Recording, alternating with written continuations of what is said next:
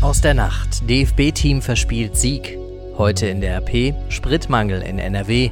Und das kommt auf uns zu. Antiterrorübung in Köln-Bonn. Es ist Dienstag, der 20. November 2018. Der Rheinische Post Aufwacher. Der Nachrichtenpodcast am Morgen. Mit Julian Trost, hallo und willkommen bei diesem Aufwacher heute am Dienstag. Jogi Löw hätte wohl gerne gewonnen gestern. Es sah auch lange Zeit danach aus, als würde das auch so klappen. Die deutsche Fußballnationalmannschaft führte bis kurz vor Schluss mit 2 zu 0 gegen die Niederlande, kassierte dann aber doch noch den Anschlusstreffer und dann den Ausgleich. Am Ende also 2 zu 2. Der Bundestrainer war nicht begeistert, aber auch nicht wirklich sauer. Am Ende äh, waren wir alle ein bisschen enttäuscht über das 2 zu 2, weil ähm, das hätten wir uns anders vorgestellt. Wir hätten das 3-0 machen müssen. Am Ende ist so ein bisschen der Preis auch der Unerfahrenheit. Ja, es ging ja auch um nichts mehr. Deutschland stand schon vor dem Spiel als Absteiger aus der Nations League fest. Dafür konnten sich mal wieder einige junge Spieler zeigen. Für jeden Spieler haben wir auf RP Online eine Einzelkritik und da findet ihr auch Stimmen zum Spiel und eine ausführliche Analyse. In New York hat gestern Abend eine deutsche Schauspielerin einen Emmy gewonnen, genauer gesagt einen International Emmy. Den Preis bekam Anna Schutt, die hatte in der RTL-Produktion Ein Schnupfen hätte auch gereicht, die deutsche Komikerin Gabi Köster gespielt. In dem Film geht es darum, wie Köster nach einem Schlaganfall wieder zurück ins Leben findet. Den Hauptpreis bei den International Emmys hat übrigens die spanische Serie Haus des Geldes bekommen. Die gibt's auch hier bei uns auf Netflix. Statt Netflix gibt's jetzt aber Rheinische Post in Chill. Wir gucken in die Zeitung. Top-Thema heute der Spritmangel in NRW. Der Rhein führt noch immer sehr wenig Wasser, die Tankschiffe können deswegen nicht voll beladen werden. Die Bundesregierung hat schon einen kleinen Teil der nationalen Treibstoffreserven freigegeben. Der ist auch noch nicht aufgebraucht. Trotzdem hatten einige Tankstellen in der Region gestern nichts mehr in ihren Tanks. Zum Beispiel im Meerbusch und in Düsseldorf. Die Regierung überlegt jetzt sogar, das Lkw-Fahrverbot am Wochenende zu lockern, damit die Tankstellen besser versorgt werden können. Recherchiert hat zu diesem Thema mein Kollege Reinhard Kowaleski und Daniel Fiene aus dem Aufwacher-Team hat mit ihm darüber gesprochen. Es gibt ja vereinzelt Berichte, dass Tankstellen zeitweise keinen Sprit verkaufen können. Sind das Einzelfälle oder wie ernst ist die Lage hier im Rheinland? Wir haben wirklich Tankstellen gefunden, wo es überhaupt keinen Sprit gab, zeitweise. Ähm, direkt in Düsseldorf habe ich eine Tankstelle gefunden, wo es zwei Spritsorten direkt nicht gab. Das heißt, für die Autofahrer nicht unbedingt auf Reserve fahren und kann sein, dass man auch mal einen Umweg fahren muss, bis man den Tank wirklich voll hat. Du hast dich mit verschiedenen Experten unterhalten, bei Aral, beim ADAC, ähm, aber auch mit Clever Tanken gesprochen. Äh, wie schätzen die Experten die Lage zurzeit ein? Ja, man muss nur am Rhein stehen, dann weiß man, was los ist. Es fahren sehr wenig Schiffe und die fahren auch nur mit halber Ladung. Darum haben wir grundsätzlich weniger Nachschub für die großen Raffinerien in NRW wie, sag mal, vor zwei, drei Jahren. Darum müssen die Kraftstoffe mit Zügen oder mit Lastwagen hier hingebracht werden, was ein Riesenaufwand ist. Darum sind die Spritpreise sehr viel teurer und darum gibt es auch einfach weniger Sprit. Aber Sorgen, das muss ich mir jetzt nicht machen, dass ich jetzt liegen bleibe mit meinem Auto, oder? Also so eng ist die Lage noch nicht, außer dass ich das in den Preisen dann tatsächlich merke. Also wir haben jetzt Mitte November. Wir haben sehr wenig Leute, die im Moment Urlaub machen. Wir haben sehr viele Pendler. Man merkt es auch an vielen Staus. Man kann den Leuten nur raten, nicht auf Reserve zu gehen. Weil es kann mal sein, dass du auf einmal zwei, drei, vier Tankstellen findest, wo es überhaupt nichts gibt. Was, was sind denn mögliche Gegenmaßnahmen, die jetzt getroffen werden? Zum Beispiel ist ja auch eine Lockerung des Lkw-Verbots am Sonntag im Gespräch. Also wir haben aktuell in Deutschland ein Fahrverbot für Lkw auf Autobahnen. Der Bund hat wohl heute die Länder aufgefordert, das irgendwie zu lockern oder nicht mehr zu kontrollieren bezüglich Tanklastwagen.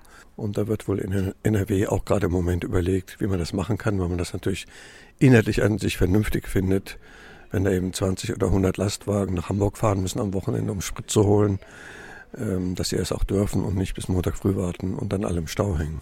Gibt es auch schon äh, Voraussagen, wie teuer das am Ende noch werden kann? Oder ist das, äh, kann man das jetzt noch gar nicht so genau aussehen, wie sich auch die Trockenheit am Rhein auswirkt? Der Spritpreis ist so hoch wie seit drei Jahren nicht. Der liegt bei ungefähr 1,50, damals lag er bei 1,20 Euro. Der Diesel liegt im Moment bei ungefähr 1,30 Euro. Der lag vor drei Jahren noch bei unter 1 Euro zeitweise.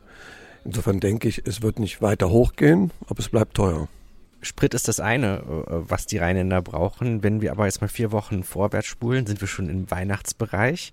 Viele Weihnachtspakete werden zugestellt. Es gibt die Aussage, dass sie tatsächlich in Gefahr sind, dass die pünktliche Lieferung nicht möglich ist. Was steckt denn dahinter?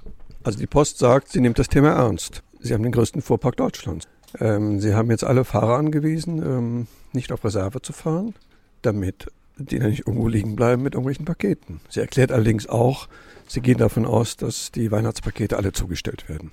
Danke an Reinhard und Daniel. Außerdem beantworten wir heute in der Rheinischen Post die Frage, wer eigentlich zur Mittelschicht gehört.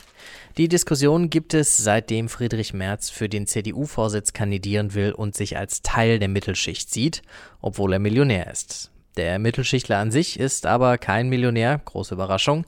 Singles in der Mitte verdienen grob zwischen 1400 und 2700 Euro netto im Monat. Wie genau Forscher diese Mittelschicht definieren und wie sie sich entwickelt hat, das lest ihr auf Seite 2 der Rheinischen Post in unserer Analyse. Friedrich Merz ist übrigens zwei Seiten weiter nochmal Thema.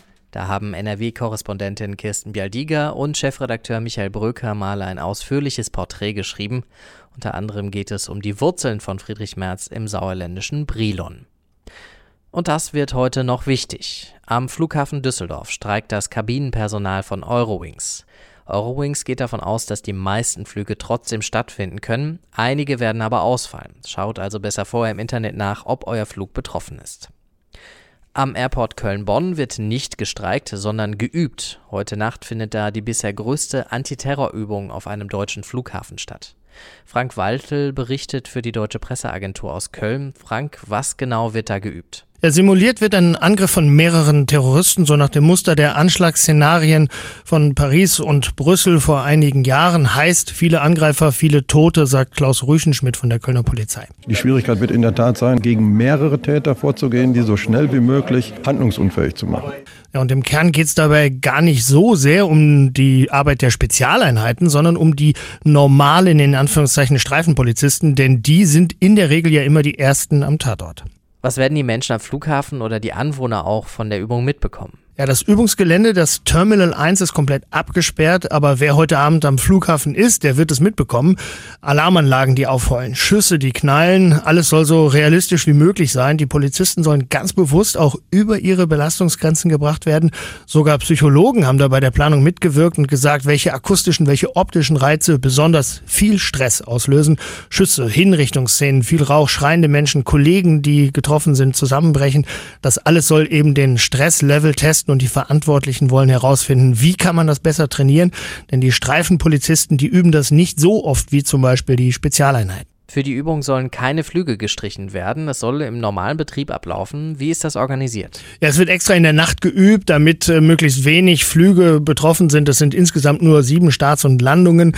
Es gibt aber Sperrungen für die Autos. Also wenn Menschen zum Beispiel abgeholt werden müssen oder so. Polizei und Flughafen haben versprochen, A, es wird für alle irgendwie ein Platz sein und B, es werden auch überall Leute unterwegs sein, die den Menschen erklären, macht euch keine Sorgen, es ist alles nur eine Übung, auch wenn ihr Schüsse oder schreiende Menschen hört. Große Antiterror Terrorübung am Flughafen Köln-Bonn heute. Wir sind natürlich dabei und morgen könnt ihr dann auf RP Online lesen, wie es war. So, und jetzt noch ein kurzes Happy Birthday. Die internationale Raumstation ISS wird heute 20. Ronny Thorau von der Deutschen Presseagentur, wie wird denn da heute gefeiert?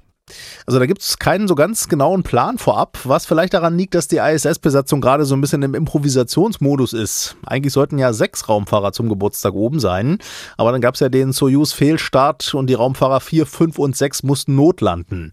Außerdem sind die drei, die oben sind, rund um Kommandant Alexander Gerst, gerade mit dem Ausladen von Versorgungsfrachtern noch beschäftigt. Also so richtig Zeit für Geburtstag ist gerade gar nicht. Aber wenn man sich anguckt, wie viele Live-Schalten es in den letzten Wochen auch von Gerst gegeben hat, wird es schon heute heute auch zum Geburtstag irgendwas geben. Auch auf der ISS selbst hat es zuletzt Pannen gegeben. Wie lange hält das Teil noch durch? Naja, also einerseits gab es zuletzt das Leck, das man nicht genau erklären konnte, oder eben diesen Fehlstart des russischen Versorgungsfluges. Und es gibt auch Berichte von Raumfahrern, die um die Raumstation rumgeschwebt sind und dann berichtet haben, dass die Station ziemlich lediert aussehe, also übersät mit Schrammen und kleinen Einschlagskratern, unter anderem vom Weltraumschrott. Aber die Technik der ISS, die ist auch über die Jahre immer wieder erneuert worden, also unter der verschrammten Hülle soll sie noch relativ fit sein. Und die Experten sagen auch, man könnte schon Teile, die ausfallen, immer immer wieder auswechseln, wenn es einem das wert ist. Also es ist immer eine Kosten-Nutzen-Rechnung. Wenn man will, kann die ISS wohl noch eine ganze Weile durchhalten. Aber bisher will man offiziell nur bis 2024. Ja, das ist ziemlich offen im Moment. Nächstes Jahr wollen Russland und die USA da mal über die Zukunft verhandeln. Vielleicht klärt sich dann ein bisschen was. Im Raum stehen verschiedene Varianten. Also die ISS könnte kontrolliert stückweise ins Meer gelenkt werden oder sie wird zum Teil vielleicht von den Russen weiter betrieben nach 2024 oder vielleicht auch von privaten Unternehmen, die ja jetzt schon Versorgungsflüge da hochfliegen. Vielleicht wird die ISS aber auch ein Weltraumhotel. Auch das ist eine Möglichkeit, die diskutiert wird. Aber US-Präsident Trump will ja wohl aussteigen aus der ISS. Ja, der spricht von Einschnitten nach 2024, also mindestens von einem Teilausstieg der Amerikaner dann wohl. Aber bekanntlich kann sich Trumps Meinung ja auch mal ändern. Allerdings planen die USA auch gerade eine Raumstation im Orbit des Mondes, von der man aus zum Beispiel Raumschiffe tiefer ins All, zum Mars oder noch weiter starten könnte. Da ist jetzt noch unklar, wann der Bau losgeht und welche Partner, vielleicht auch wieder Russland, sich da beteiligen. Aber diese Station am Mond wäre dann möglicherweise die Nachfolgerin der ISS. Ungefähr tausendmal weiter von der Erde entfernt entfernt als die ISS. Also es wäre dann schon nochmal eine andere Nummer. 20 Jahre ISS, herzlichen Glückwunsch. Vielleicht gibt es ja heute ein Experiment da oben, wie Sekt in der Schwerelosigkeit schmeckt. Eine nicht so schöne Sache müssen wir jetzt noch machen, und zwar aufs Wetter gucken. Da kann es heute im Laufe des Nachmittags schneien. Jetzt nicht zwingend in Düsseldorf, da bekommen wir unter vielen Wolken um die 5 Grad, aber so in höheren Lagen im Bergischen Land und in der Eifel kann es schon ein bisschen schneien. Ab morgen wird es dann wieder ein paar Grad wärmer. Das war der Aufwacher für den Dienstag heute. Ich bin Julian Trost. Ich wünsche euch noch einen schönen Tag. Tschüss. Mehr bei uns im Netz www.rp-online.de